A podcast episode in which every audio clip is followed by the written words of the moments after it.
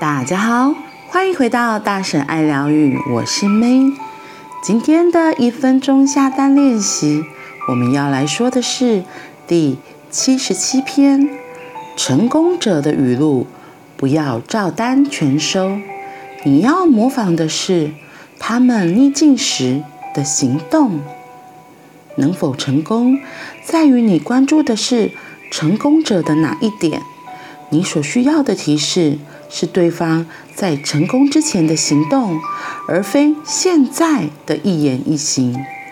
现在能随心所欲过日子的人，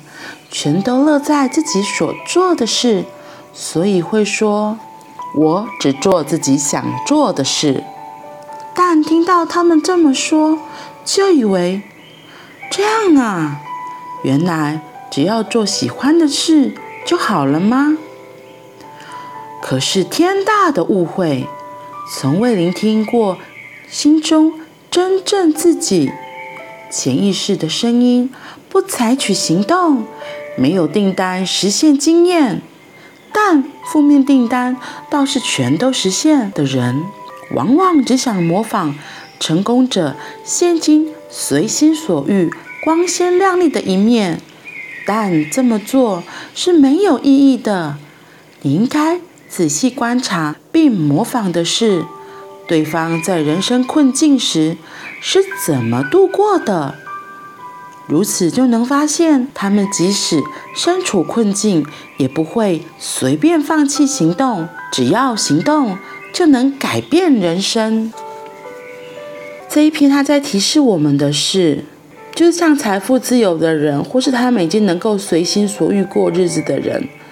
他们都。很开心的在做自己现在可以做的事情，所以他们会说的是：“我只做自己想做的事。”可是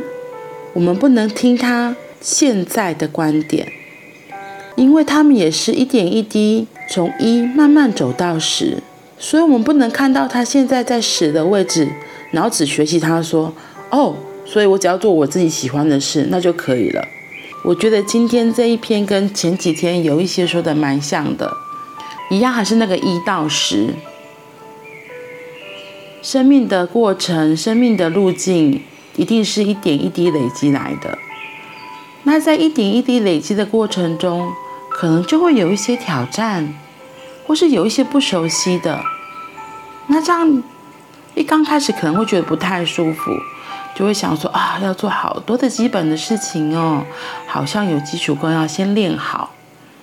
他在这里提醒的，真的就是基础功这件事情。我们看过很多电影呐，在练武功的时候，可能要每天要站桩三十分钟到两个小时，或者是每天要洒扫、进退、应对很基本的东西，怎么做人做事。而不是只看到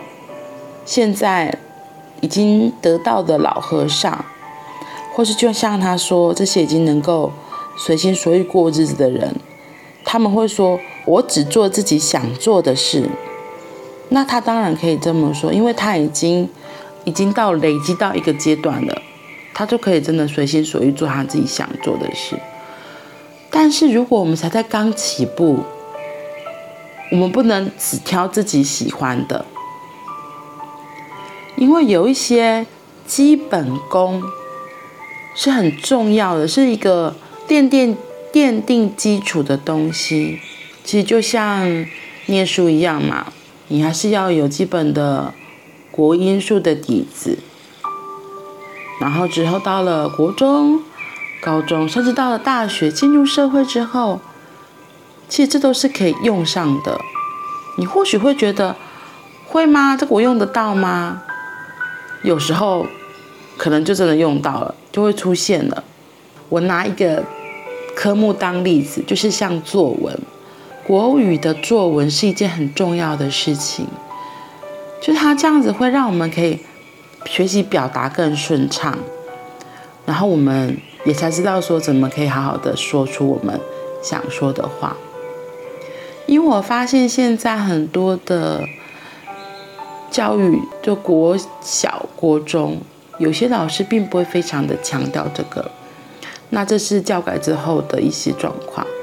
可是你看哦，就是如果你连说话都没有办法好好的说，那你怎么介绍自己？你怎么把自己给销售出去？很有意思哦，因为你未来工作就业的时候，你一定要会把自己给推销出去嘛。所以你要怎么生动的介绍自己，让别人可以吸引注意力，甚至是选你来当这个公司的一员。我会说，作文和写日记其实都是基本功，因为我们在写作文的时候，在写日记的时候，就是心里有一个流畅的东西出来，然后自然而然就可以知道怎么写。所以不要觉得说基本功看起来很枯燥乏味，就不想练了，然后说我要学那个成功人士，他们只做自己想做的。那这个就真的是错失一个很大的机会，因为那些成功人士，他们也是从一二三四这样子基础慢慢走过来到十的，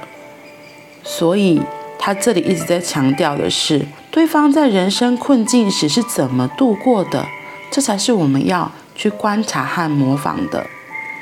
因为他说，你这样就能够发现，他们即使身处困境，也不会放弃行动，因为只要行动，就能改变人生。所以行动是很重要的哦。好啦，那我们今天就到这里喽，我们明天见，拜拜。